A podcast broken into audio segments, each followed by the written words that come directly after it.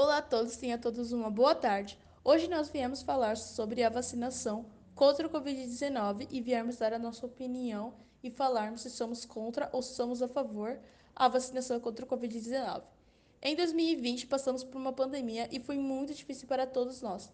Tivemos que ficar em nossas casas por conta do vírus que se espalhava. O Covid-19 deixou todos muito assustados e com muito medo, mas em pouco tempo, a vacina contra o Covid-19 já estava disponível para nós, mas por conta de muita notícia falsa, muitos deixaram de tomar a vacina. Por isso, nós viemos expor nossa opinião e falarmos um pouquinho sobre a vacinação. Com a produção da Fiocruz aumentando, a vacina AstraZeneca tem ganhado destaque no Brasil, com mais doses aplicadas em todo o país. Com isso, aumentaram também os relatos de pessoas que tiveram alguma reação adversa à vacina. Como funciona? Por meio de um vetor viral. No laboratório, cientistas modificam geneticamente um adenovírus que infecta chimpanzés, para que ele contenha em sua estrutura uma partezinha do coronavírus. Durante a engenharia genética, o vetor também é alterado para não se multiplicar, ou seja, não é capaz de provocar doenças. Eficácia: cerca de 70% nos estudos que levaram à aprovação, variando entre 62% e 90%, dados de vida real recém-divulgados pelo governo britânico apontam para 90% de proteção após as duas doses. Reações adversas. As mais comuns são dor, calor, coceira e hematomas no local em que a vacina foi aplicada. Febre, dor no corpo, mal-estar e cansaço surgem em até 20% dos imunizados com a fórmula. É uma indisposição leve e transitória que traz desconforto, mas se resolve espontaneamente em cerca de 48 horas. No exterior e no Brasil, foram observados coágulos sanguíneos graves associados à queda de plaquetas no sangue.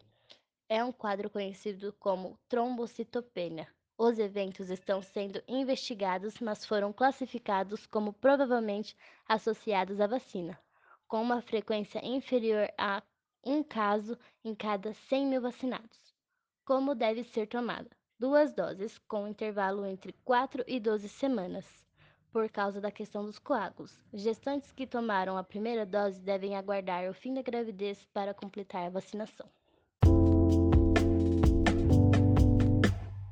Ao contrário de como normalmente as vacinas funcionam, a Pfizer, ao invés de inserir o vírus inativo no organismo da pessoa, ensina as células a sintetizarem uma proteína que estimula a resposta imunológica do corpo tem uma eficácia de 95% com as duas doses tomadas, mas isso se aplica apenas em pessoas acima de 12 anos.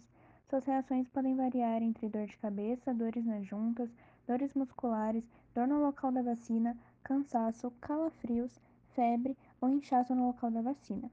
A vacina em si contém duas doses e deve existir um intervalo de 12 semanas entre uma dose e outra, assim intensificando o resultado em 80%.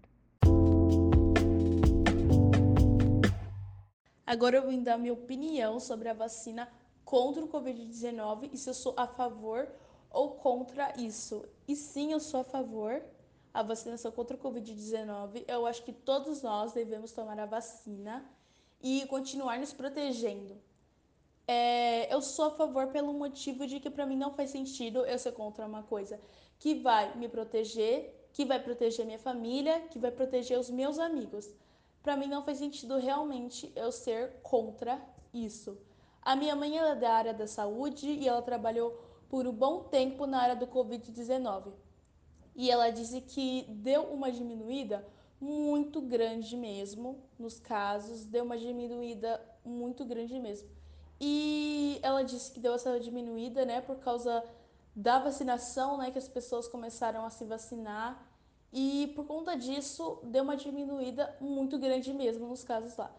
Se você pegar os casos de hoje e comparar com do começo da quarentena, você vai ver que assim tem uma diferença nítida, entendeu? Tem uma diferença nítida mesmo.